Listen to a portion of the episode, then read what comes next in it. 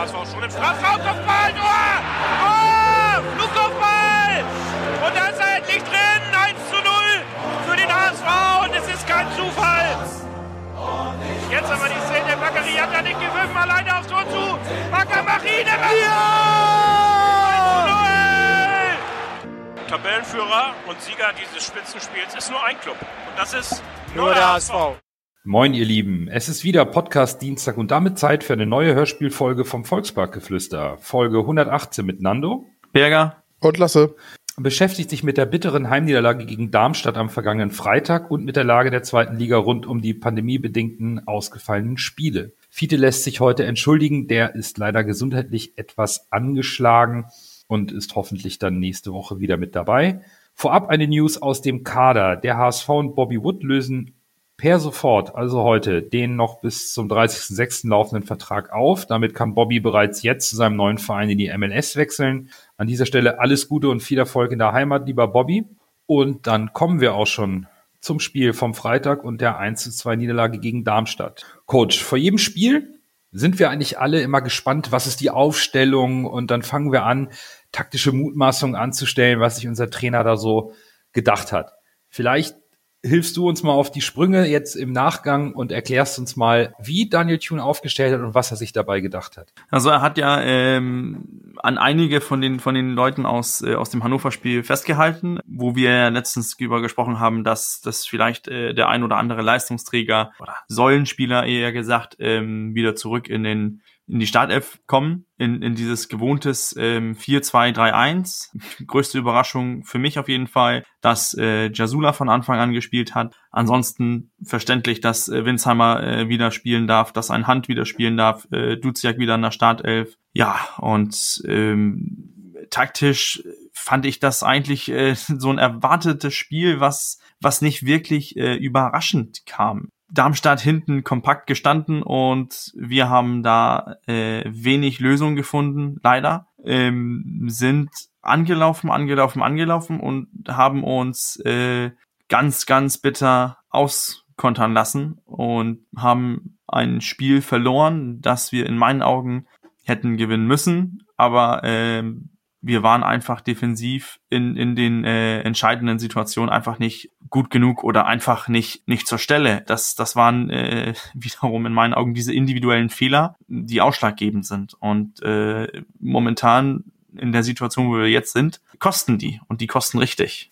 Ich finde es gut, dass du direkt sagst, dass wir defensiv Probleme hatten, denn für mich war es als ich die Aufstellung gesehen habe, etwas unverständlich, warum Klaus Jasula direkt auf die Sechs beordert wurde, um Onana zu ersetzen. Ich hatte ihn ja in meiner Wunschaufstellung nicht drin, weil er aus meiner Sicht aktuell nicht reinpasst in das, was der HSV spielt. Und dann kommt einfach unglücklich dazu, dass er nach fünf Minuten eine gelbe Karte bekommt nach vorne auch noch ein paar Fehlpässe spielt und sich damit ein bisschen selber aus dem Spiel nimmt. Und ich glaube, ab dem Moment war die taktische Marschroute mit, mit Jasula als wirklich defensiven Sechser, dafür dann die spielerischen, den spielerischen Ausgleich, den Jasula im Gegensatz zu Unana nicht hat, mit Duziak und Hand auszugleichen, so ein bisschen dahin, weil wir gefühlt so mit, mit einem oder einem halben äh, Mann weniger gespielt haben.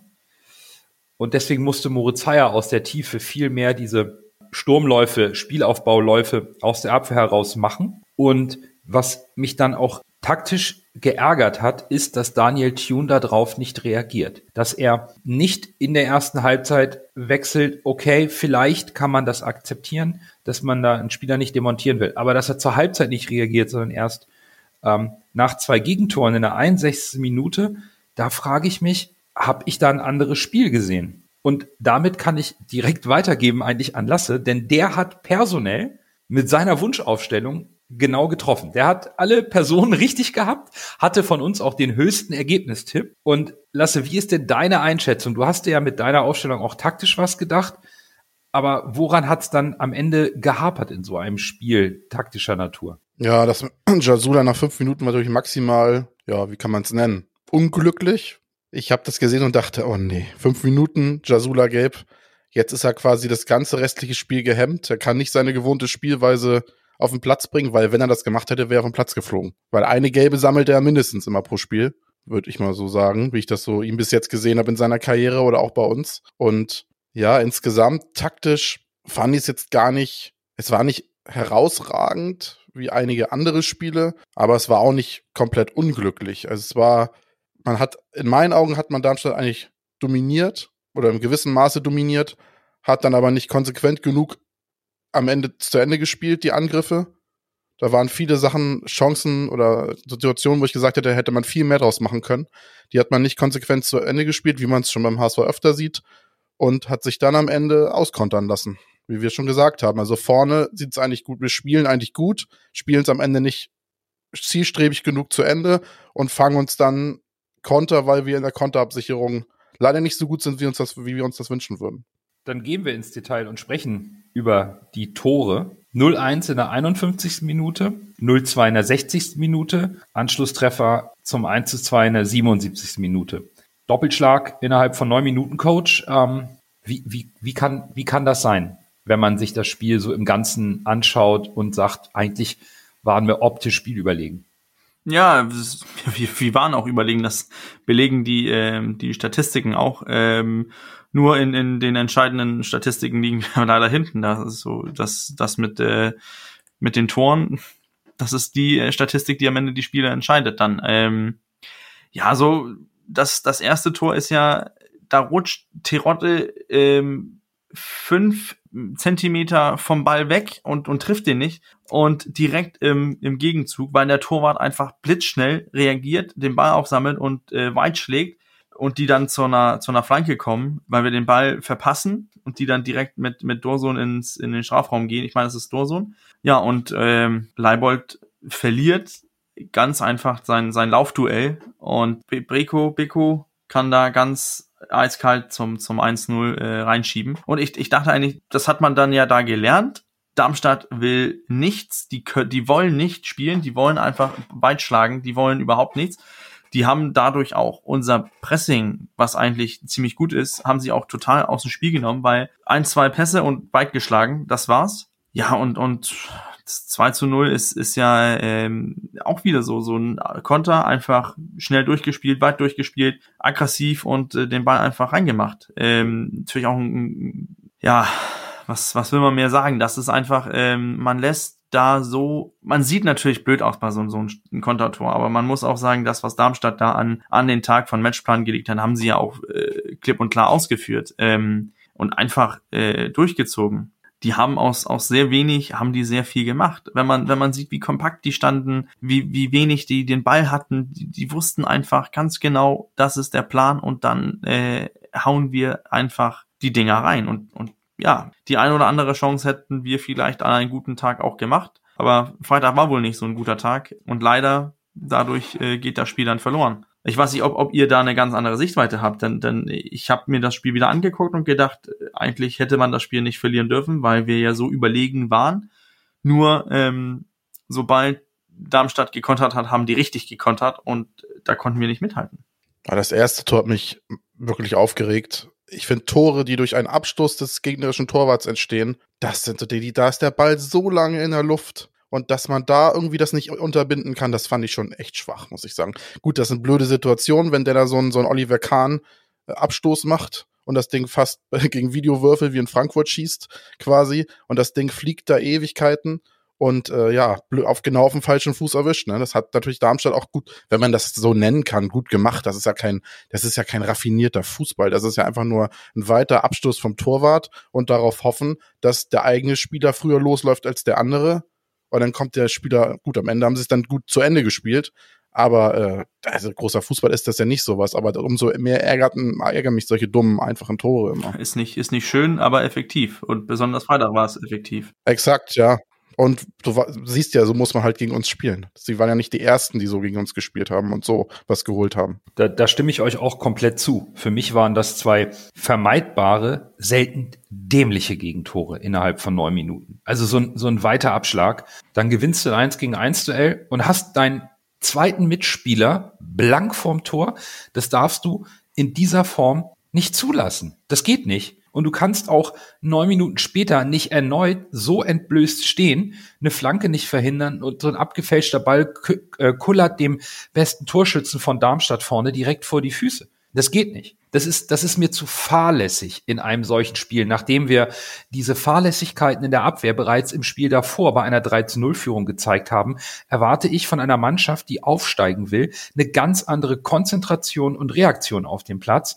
Und da ist mir die optische Überlegenheit dann auch vollkommen egal, weil wenn ich das 1 zu 2 in der ähm, 71, äh, 77. Minute mache, aber vorher schon fast das 0-3 kassiere, wo wir uns bei unserem Keeper bedanken können, dass er das Ding noch rausholt und der eins, dass der Anschlusstreffer dann zwar ein kleiner Wachmacher ist, aber am Ende überhaupt nichts Zählbares dabei rumkommt, puh, dann ist das zu wenig. Und das, das, das ist schwierig, dann auch so zu akzeptieren, dass wir nicht in der Lage sind, gegen eine Mannschaft, die uns eigentlich in allen Belangen nominell und eigentlich auch von der Gesamtstruktur, von der Gesamtqualität vom Saisonverlauf unterlegen ist, in so einer Phase der Saison da drei Punkte zu Hause liegen zu lassen. Zu Hause natürlich immer wieder in Anführungsstrichen ohne Zuschauer, aber es ist halt unser Rasen, es ist unsere Kabine, unsere Komfortzone.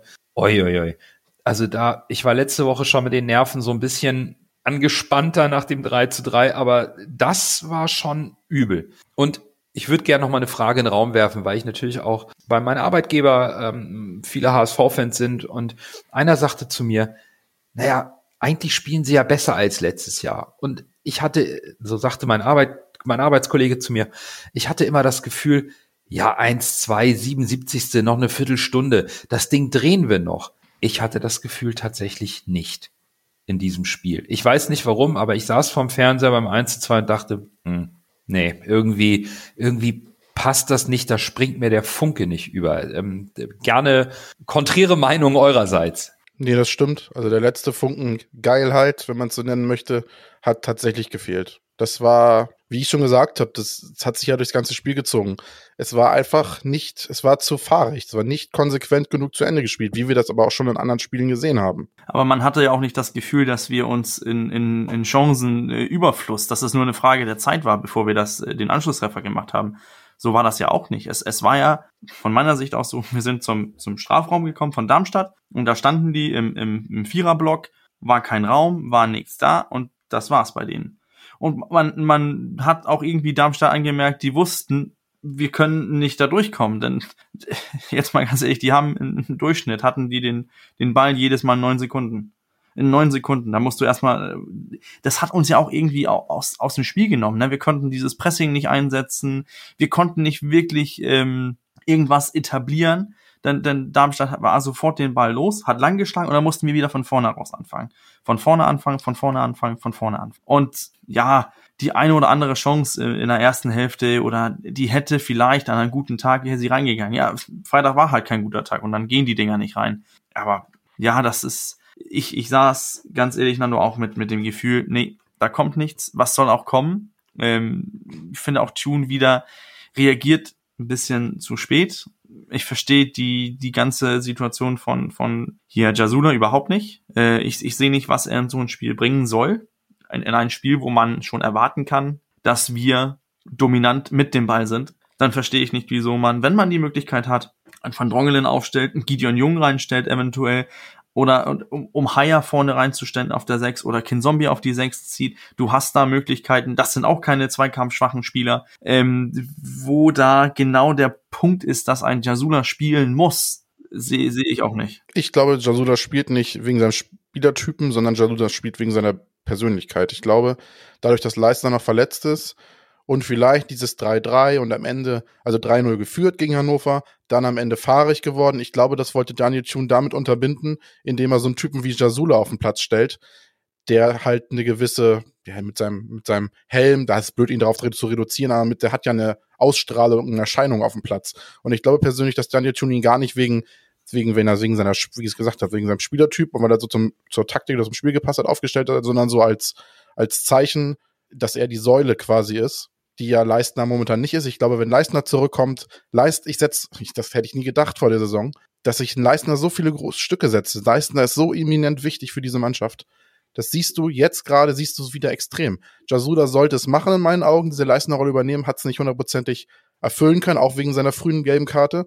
Und ich glaube, das war der Grund, warum Jasula gespielt hat, nicht wegen des, Spiel, wegen des spielerischen Ansatzes. Ich glaube, da, da, kannst, da magst du auch recht haben. Lasse. Das, was mich nur wundert, ist, wenn ich sehe, dass ich so einen Spieler, der mit seiner Aggressivität kommen soll, der das, das Mittelfeld für uns gewinnen soll, und der bekommt nach fünf Minuten seine gelbe Karte. Und er hätte auch nach zwei Minuten sogar eine bekommen können, wo er einfach den einen umsetzt. Fünfte Minute gelb-rot raus, ja.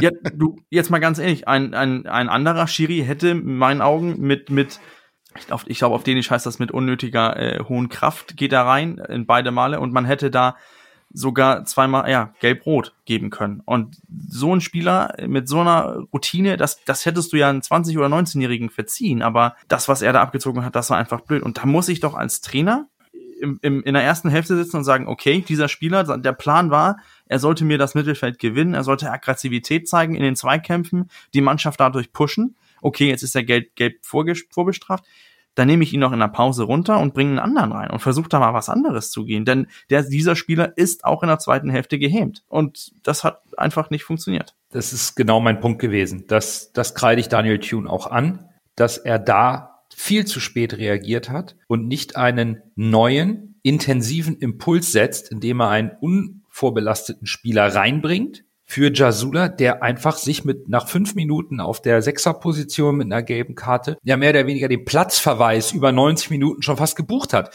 Das macht man ja bei Innenverteidigern doch genauso. Wenn die sich nach fünf Minuten eine gelbe Karte abholen, dann werde ich als Trainer sofort, da, da schrillen doch die Alarmglocken. Da muss ich doch sofort schauen, ah, das geht nicht lange gut, weil der Gegner ist ja nicht blöd. Der attackiert doch diesen Spieler erst recht. Und gerade in einer defensiven Position kannst du leichter attackiert werden. Da kannst du dich nicht verstecken, wie das vielleicht im Angriff geht, wo du dem einen oder anderen Zweikampf dann eher aus dem Weg gehst, um nicht blind reinzugrätschen oder irgendwas. Aber als Defensivspieler, ein Jasula wäre immer in der, in der Situation gewesen, mal einen Konter zu unterbinden dann ist er sofort mit der zweiten gelben Karte vom Platz. Und das muss ich Daniel Thune schon ankreiden, dass er die Ansätze von Lasse, warum ein Jasula spielt, die gehe ich komplett mit. Aber wenn er den Ansatz nicht bestätigen kann, weil er sich selber mit der gelben Karte rausnimmt, was auch nach dem Spiel gesagt wurde. Jasula hat dann mit der gelben Karte sicherlich nicht mehr das bringen können, was er bringen sollte. Dann ist es die Aufgabe des Trainers, sofort zu reagieren und zu sagen, okay, ich darf hier das Risiko nicht gehen und dann ist vielleicht Darmstadt zu sehr auf die leichte Schulter genommen worden. Aber gut, am Ende haben wir Spiel verloren und wir hatten ja noch einen weiteren Aufreger. Nein, ja, noch, noch einen kurzen Punkt zu Jasula.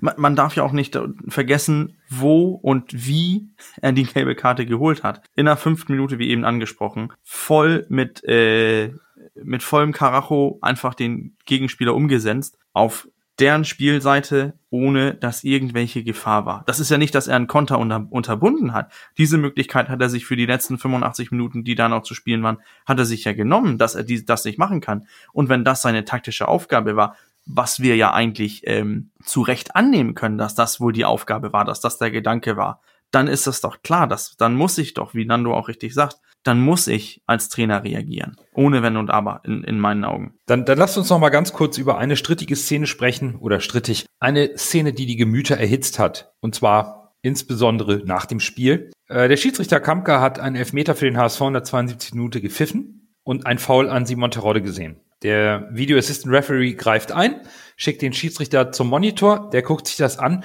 und nimmt den Elfmeter wieder zurück. Und ich glaube, das können wir relativ kurz halten, wenn wir später vielleicht nochmal über diese Aussagen nach dem Spiel unserer HSV-Verantwortlichen sprechen lasse. Elfmeter, ja oder nein?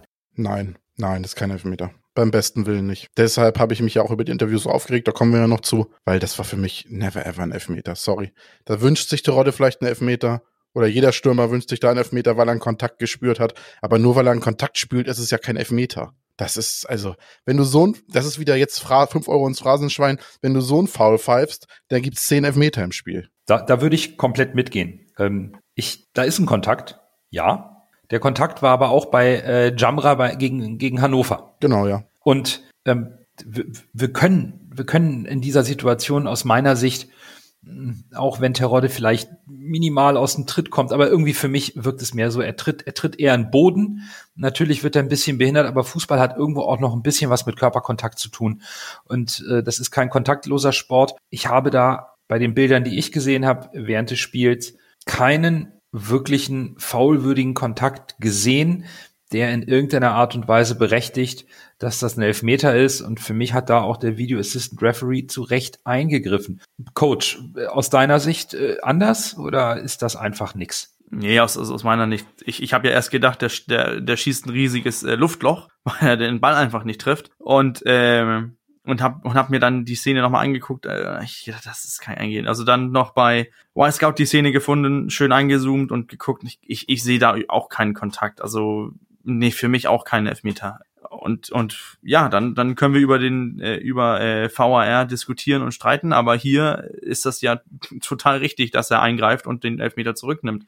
Ähm, nehmen wir jetzt mal alle die, die HSV-Brille ab und setzen die Darmstadt-Brille auf dann sind wir uns doch froh, dass es jetzt den Videoschiedsrichter gibt, der so einen Elfmeter zurückpfeift. Nein, in, in meinen Augen ganz klar kein Elfmeter. Dann sind wir uns da zumindest einig. Denn die Elfmeterszene war nach dem Spiel in den Interviews bei Sky nach, ähm, ja noch Thema. Daniel Thune, Simon Terodde, Klaus Jasula waren, glaube ich, die drei, die, die zum Interview da waren und haben sich dann natürlich auch sehr deutlich darüber geäußert und über den VAR. Und Lasse, du hast direkt nach dem Spiel so direkt, äh, diese Interviews gehört und dich sehr kritisch geäußert dazu. Vielleicht kannst du uns dann noch mal abholen, wo genau siehst du da die Schwierigkeiten in den Interviews? Ja, im Nachhinein betrachtet sehe ich das nicht mehr ganz so kritisch wie nach dem Spiel. Ich muss dazu sagen, ich war wirklich auf gut Deutsch angepisst nach dem Spiel. Äh, haben vielleicht auch einige Leute gemerkt. Entschuldigung nochmal auf diesem Wege, wenn ich da auf Schlips getreten bin oder so. Aber die Interviews fand ich in dem Sinne kritisch, weil ich fand, dieses, es wurde ja so viel über diese Elfmeterszene gesprochen. Und ich finde es immer so schwierig als Spieler. Der HSV hat genug Chancen gehabt und hatte 90 Minuten Zeit, dieses Spiel zu gewinnen. Und ich finde es schwierig, dann die Niederlage auf so einer Elfmeterszene runter zu reduzieren, die im Grunde genommen gar kein Elfmeter war. Also es war ja kein Elfmeter. Und jetzt zu sagen, ja, aber wenn der Elfmeter, wenn wir den gekriegt hätten, das wäre auch nur das 1-0 gewesen. Es wäre nicht das, äh, das äh, 2-1 gewesen, es wäre nicht das 2-2 gewesen. Wer weiß, ob das andere, der Tor danach dann noch gefallen wäre. Das Leben ist kein Konjunktiv. Und ich finde, das, ich finde, wir wirkten da wie schlechte Verlierer bei diesen Interviews. Terodde war ja noch auf eine Weise sympathisch. Ich finde, er hat den Ansitz, sich da ein bisschen im Kopf und Kragen zu reden. Äh, auch mit seiner Tochter und wie das alles mit Corona ist. Er spricht uns ja alle aus dem Herzen. Wir sind da alle von genervt. Das macht ihn natürlich sympathisch. Und der Part des Interviews macht mir auch ein bisschen Hoffnung, weil Terodde ist der Letzte, der sich nicht voll reinwirft. Dem merkst du an, dass der da verbrennt. Der will aufsteigen. Der will es schaffen. Und er hat ja auch gesagt, er verlässt Hamburg nicht, äh, bevor er es nicht geschafft hat. Ob das jetzt hundertprozentig stimmt oder nicht so ein bisschen aus dem Affekt war, weiß ich nicht. Das kann ich nicht beurteilen. Aber der Part des Interviews hat mir tatsächlich dann im Nachhinein betrachtet gut gefallen. Aber Jasulas Interview fand ich zum Beispiel gar nicht gut. Dann zu sagen, ja, es ging ja darum, dass sich die äh, Videoschiedsrichter die Szene von der Hintertorkamera nicht angeguckt haben, wo dann ja wohl eindeutig zu erkennen war, dass es ein Elfmeter war. Aus unseren Augen ja nicht. Ich weiß nicht, was der Videoschiedsrichter dann da hätte sehen sollen. Diese Szene wurde ihm ja angeblich unten am Monitor nicht zugespielt. Und dann zu sagen, ja, die waren wohl wieder in Köln und waren essen und haben nicht auf den Monitor geguckt, das finde das, das muss nicht sein. Das ist einfach, das ist, das kommt auch nach außen nicht gut an. Das, da wirkt man als schlechter Verlierer. Dann sagt man, ja, unglücklich, dass ihnen die Szene nicht gezeigt wurde, finde ich nicht gut. Aber nicht zu sagen, ja, die waren wohl wieder essen mal wieder und das finde ich, äh, das hat, das hat mich echt ein bisschen gefuchst, muss ich sagen. Das hat mir nicht gefallen. Und Daniel Thune ist am Ende auch noch so ein bisschen auf diese Szene eingegangen und ist auch so ein bisschen auf diesen Zug von Jasula mit aufge, aufgestiegen. Ich finde das, das, ich kann den Frust verstehen. Ich habe nie tatsächlich im Team vor allem nicht zweite Bundesliga Fußball gespielt und unter so einem Leistungsdruck. Ich kann verstehen, dass die auch angepisst waren, so wie ich selbst als Fan. Aber äh, weiß ich nicht, die kriegen ja auch äh, Schulungen und müssen lernen, wie sie sich in Interviews verhalten. Das kann vielleicht in solchen Momenten mal so ein bisschen ausklinken, sage ich mal. Aber dann so dieses Spiel auf diese eine Szene zu reduzieren und sich dann darüber so zu pikieren, dass jetzt Köln schuld wäre, dass wir verloren haben, also das steht uns nicht und finde ich nicht gut. Ich sehe das folgendermaßen mit den Interviews. Ich glaube, Lasse, da, da sind wir auch so ein bisschen auf einer Wellenlänge. Das von Terodde fand ich irgendwie authentisch und auch gut, weil er eben auch gesagt hat, wir haben jetzt nicht wegen dieser Szene verloren. Vielleicht kann, kann unser Coach da gleich noch ein bisschen. Aber das haben die anderen, glaube ich, auch gesagt. Also sie haben sich jetzt nicht nur auf diese Szene. Ja. Aber für mich kam das einfach so vor, als wenn man einfach schlechter Verlierer ist. Mimimi, der Schiedsrichter hätte uns den Elfmeter geben müssen, obwohl es in unseren Augen keiner war. Und deshalb äh, haben wir jetzt schlussendlich äh, so gespielt, wie wir gespielt haben. Und das finde ich gerade jetzt in dieser Phase der Saison äh, Das kann man souveräner lösen. Deshalb habe ich mich da so ein bisschen drüber aufgeregt. Unter der Prämisse, dass ich es vielleicht nicht anders gemacht hätte. Ne? Also als Fan vom Fernseher ist ja man immer schlauer als alle zusammen. Das ist klar. Also, worauf ich hinaus wollte, ist Interviews direkt nach dem Spiel, wenn man in so einer Phase der Saison verliert, sind sicherlich emotional geladen. Und auch irgendwo ist ein, gewisses, ein gewisser Frust mit dabei. Und äh, Sky macht es dann natürlich geschickt, um die Schlagzeile zu provozieren und sagen, na ja, dem, dem Schiedsrichter wurde ja die Szene von der Kamera nicht gezeigt, wo angeblich der Kontakt im Rücken war, der elfmeterwürdig gewesen ist. So klang das ja so ein bisschen durch die Blume durch. Hm, das sorgt in dem Moment natürlich bei, bei den Interviewpartnern der, der Mannschaft, die gerade verloren hat, für Feuer. Ganz klar. Klar, das ist Taktik. Das ist irgendwo auch gewollt.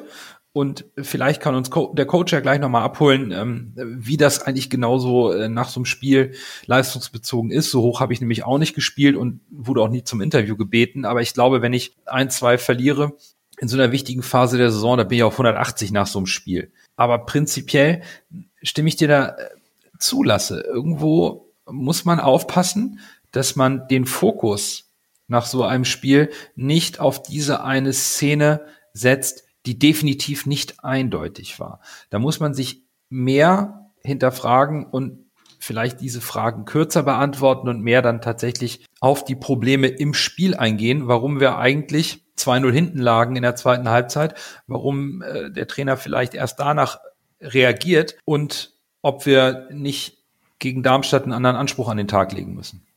Ja, es ist ja auch so ein bisschen so ein Teufelskreis, ne? Die Sky-Kommentatoren, ich will Sky jetzt auch nicht den, den den bösen Buben hier zuschieben oder so.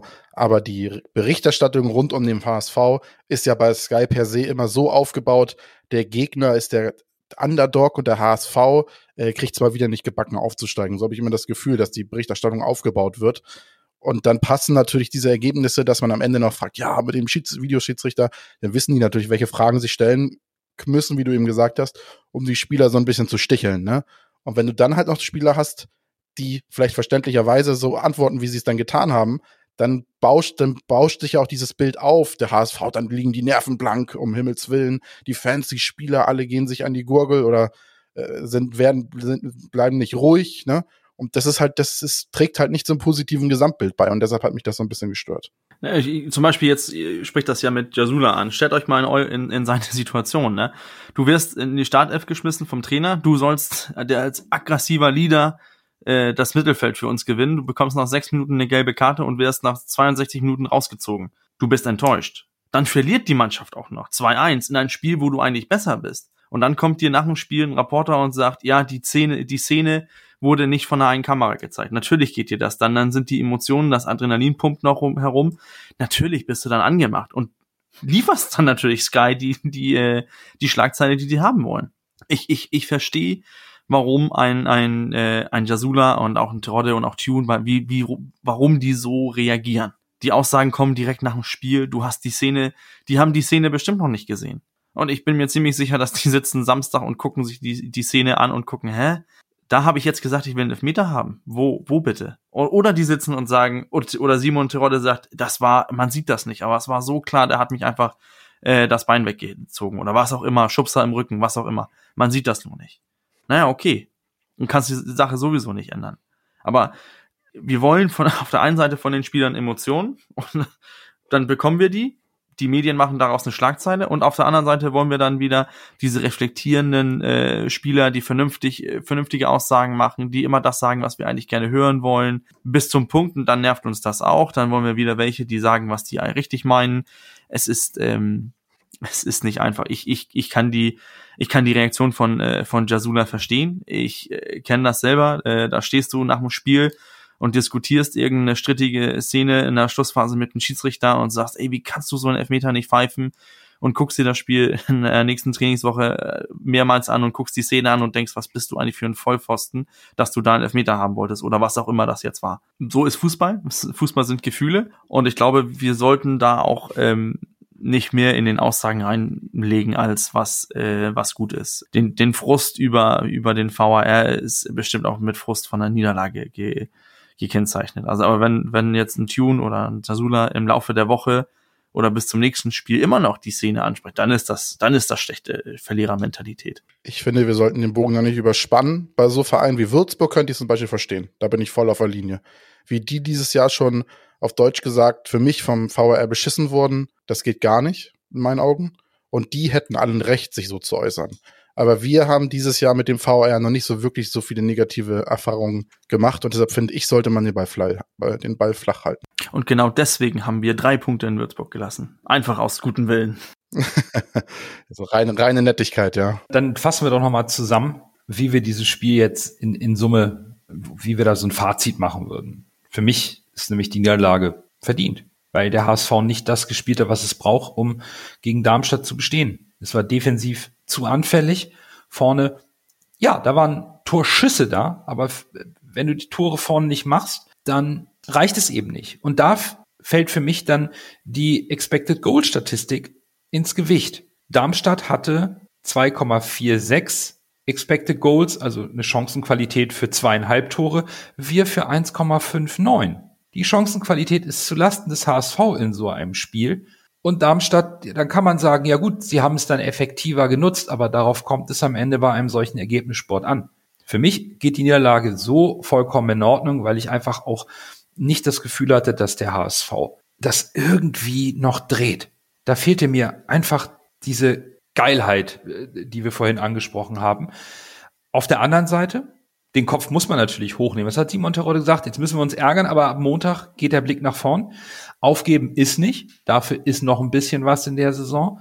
Aber in Summe das Spiel, ich fand es nicht gut und ich fand es irgendwo auch verdient verloren. Ja, stimme ich zu. Man hat aus den eigenen Möglichkeiten zu wenig gemacht und hat sich dann, wie ich schon gesagt habe, klassisch auskontern lassen. So ein Spiel musst du eigentlich gewinnen. Das ist, äh, gibt es auch wenig Ausreden für mich für. Also, also für mich ist das ja auch, dass du, eine Sache ist, dass du dich, dass du dich auskontern lässt. Ne? Wir haben auch Spiele, wo wir auf Konter gespielt haben. Was man auch Darmstadt anloben muss, ist, dass die die Chancen groß spielen. Die, die, die Chance von Berku äh, gibt 0,9 Expected Goals. Also ist direkt mitten vorm Tor, da kann er nicht vorbeischießen. Das Tor von Dursun ist auch eine, als eine Großchance zu bewerten. Äh, Kempe hat noch eine Großchance. Und bei uns haben wir zwei Großchancen, die, das Tor von Duziak und ähm, die eine von äh, von, von Winsheimer. Ähm, das ist, äh, nee, nicht Winsheimer, sorry, Terodde. Das, das war's. Ähm, ich, ich finde, da sollten wir uns auch ein bisschen an die Nase fassen und, und sagen, dass das offensiv einfach zu wenig war. Wir haben uns auskontern lassen und äh, drei Punkte liegen gelassen und jetzt, ja, können nichts anderes machen, einfach nach vorne schauen und uns äh, glücklich weisen, dass äh, Bochum auch gepatzt hat und dass alles noch ein bisschen offen ist. Ein bisschen offen ist. Dann erst Groh, der den Ball übernimmt. Halbwinkel versucht zu Mackert. Er sollte schießen. 25 Meter am ersten frei. Schuss auf das Tor. Tor! Tor! Ein herrlicher Treffer. Ein wunderbarer Treffer. Angeschnitten. Der Ball fliegt da unhaltbar rechts ins Eck. Wenn wir jetzt einen Ball hätten, würde ich es Ihnen nochmal zeigen. Dann schließen wir wie immer den Spieltag ab mit dem Man of the Match.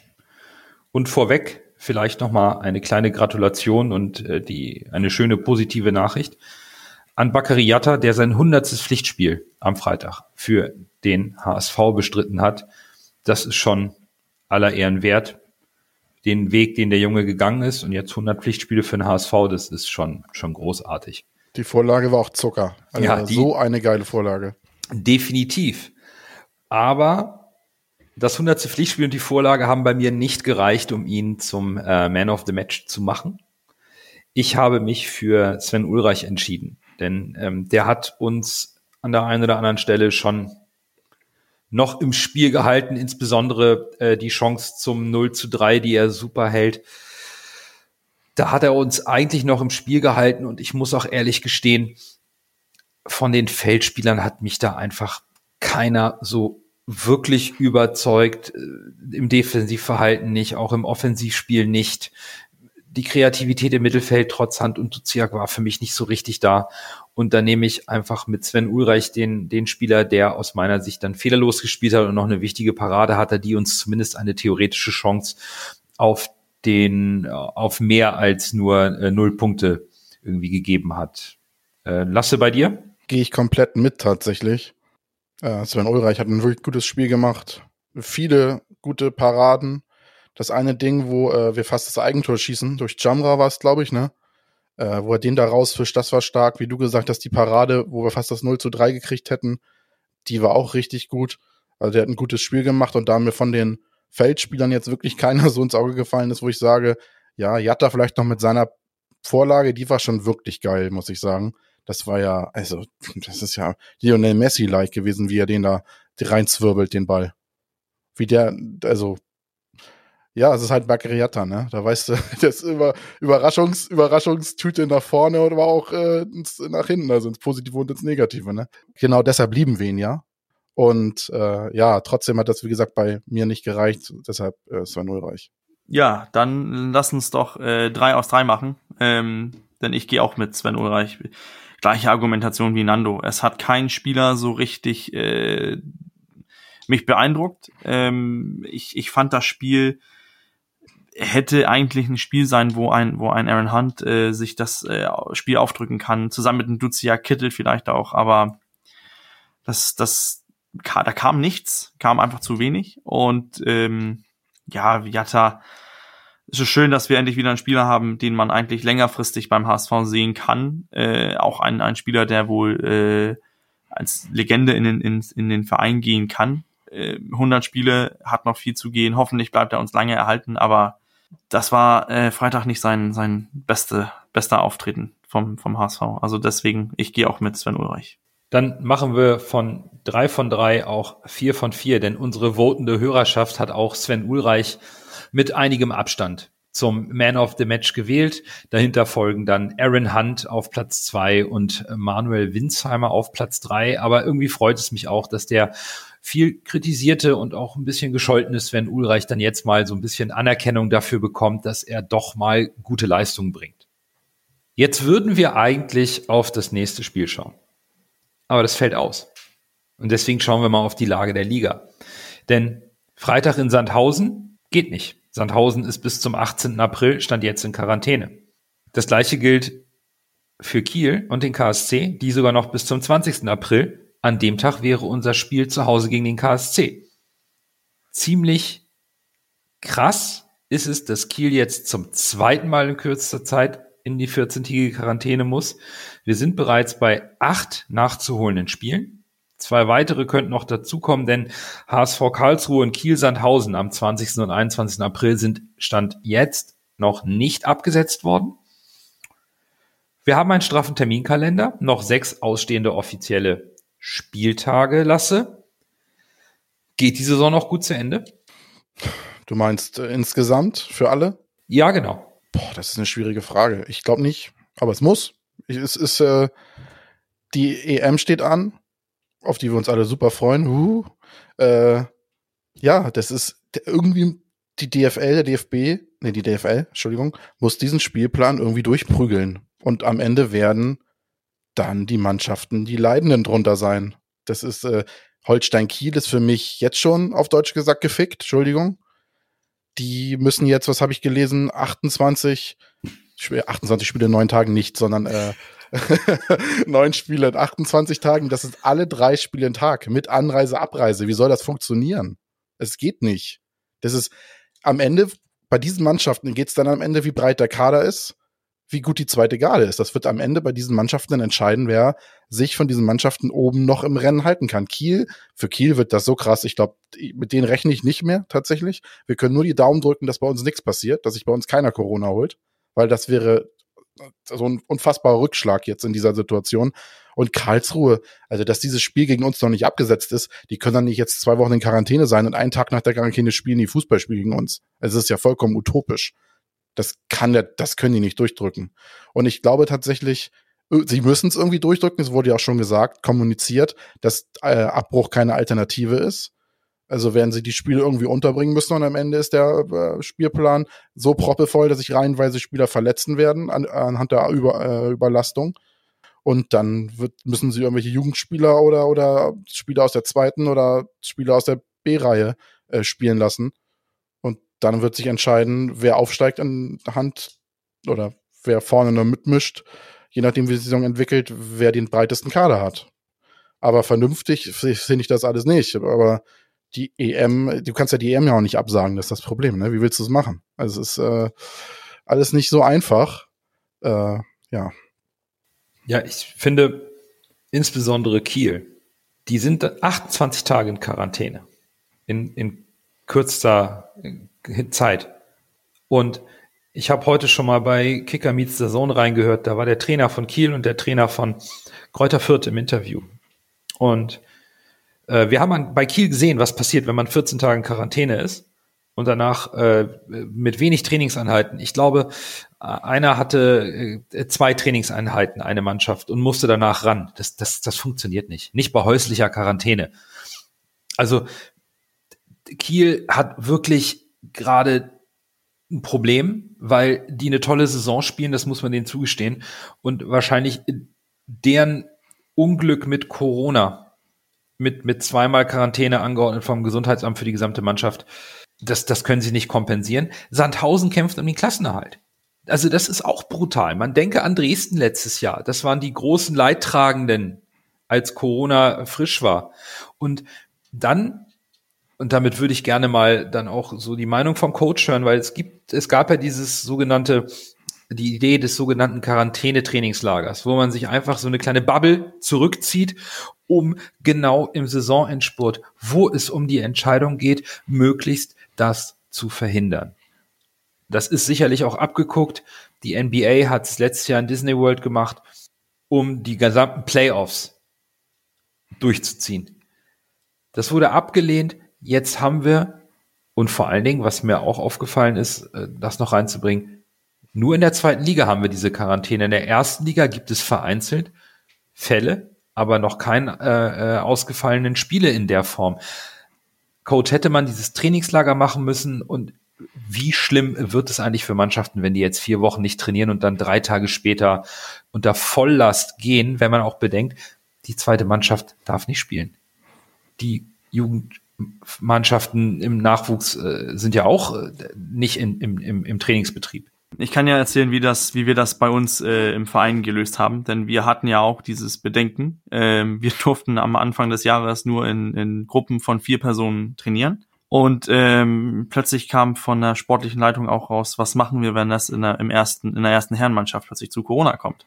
Dann haben wir keine Spieler oder die Spieler, die dann können, sind in Gruppen von vier Spielern und einen Trainer die können nicht spielen. Das, das, das geht nicht. Also hat man äh, die Regeln so ein bisschen umgangen, hat ähm, Amateurverträge gesch geschrieben mit den Spielern. Dann durften, dann galten die als ähm, Profis in Anführungszeichen und durften dann äh, in größeren Gruppen trainieren. Natürlich nach den Verhaltungsregeln mit Test, mit Abstand und so weiter.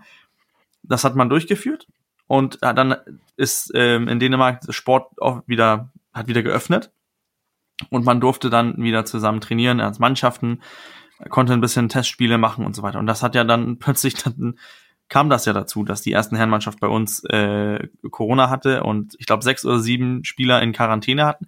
Heißt, plötzlich mussten ähm, vier U19-Spieler mitspielen von einer, von einer Mannschaft. Ähm, und, und wir waren Gott sei Dank da ein bisschen vorbereitet. Problem ist ja nur, ähm, wie ihr sagt, die zweite Mannschaft in Deutschland spielt ja nicht. Ähm, was machst du dann? Die zweite Mannschaft bei uns hat auch nicht gespielt. Die zweite Herrenmannschaft heißt, es sind Jugendspieler, die plötzlich spielen. Und ähm, ja, dann zeigt es sich ja plötzlich heraus, wer hat die, die beste Jugendarbeit, wer hat den best, die beste zweite Reihe. Ähm, und, und ich finde, das hat irgendwie etwas von Wettbewerbsverzerrung. Dass man jetzt ähm, wie Bayern jetzt äh, drei Spiele die Woche haben, weil man in der Champions League Viertelfinale steht, das ist was ganz anderes. Hier sind das Mannschaften, die haben äh, drei, viermal im Jahr eine englische Woche. Bei Bayern ist das Alltag.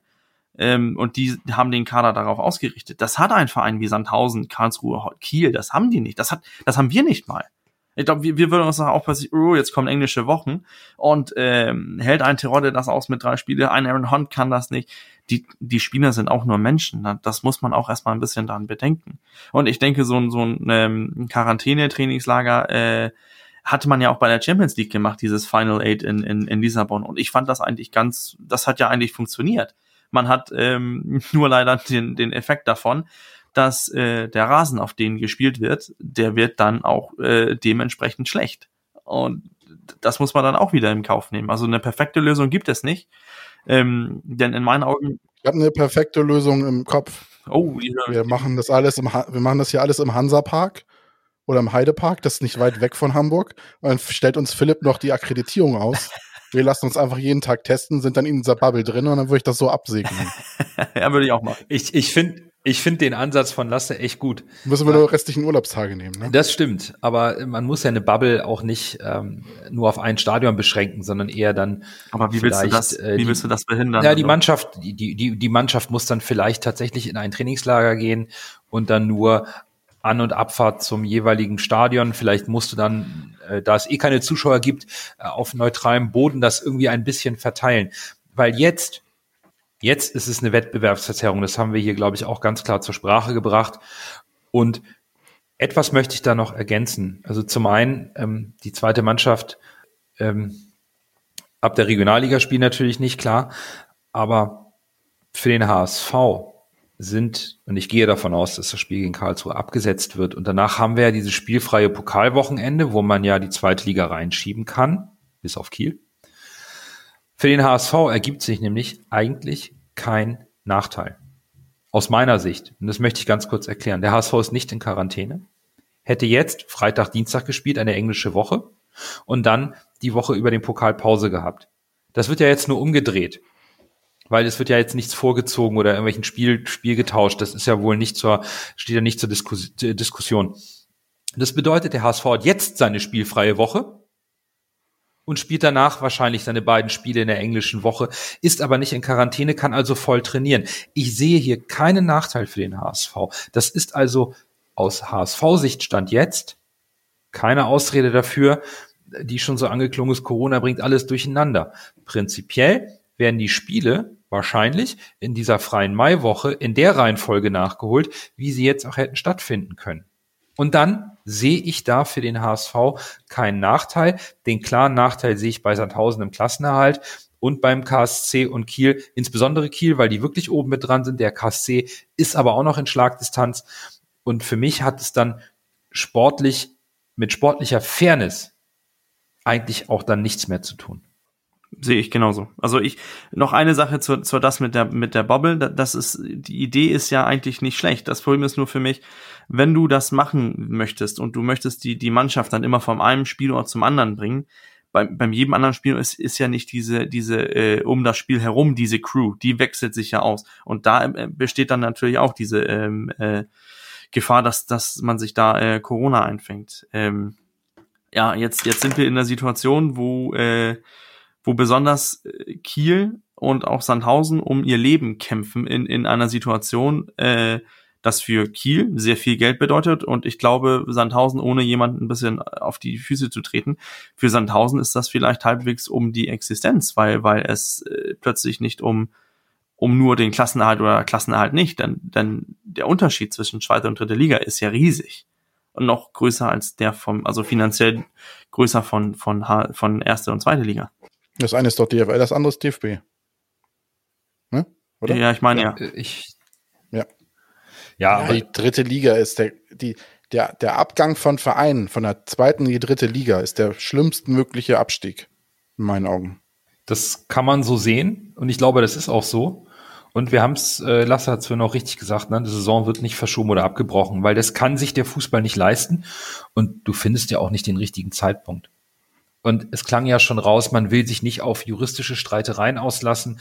Wenn man sich irgendeinen Spieltag pickt, wo man sagt, hier breche ich ab, dann sagen die Vereine, aber drei Wochen später wäre ich dann nicht abgestiegen oder dann wäre ich auf. Das kannst du alles nicht. Und da ist man jetzt tatsächlich gefangen. Es geht um viel Geld. Es geht um den König Fußball ein Stück weit. Und es wird durchgezogen. Und dann ist natürlich noch eine EM die vollkommen unnötig ist, in Europa verteilt und wo jetzt schon anfangen, die Austragungsorte zu sagen, ja, die Forderung der UEFA können wir gar nicht gewährleisten, weil Zuschauer ist gerade nicht.